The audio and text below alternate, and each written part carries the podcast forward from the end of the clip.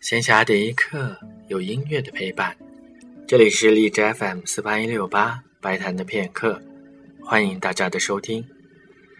在今天的节目当中，将要为大家播放的是古斯塔夫·马勒的第十交响曲柔板乐章。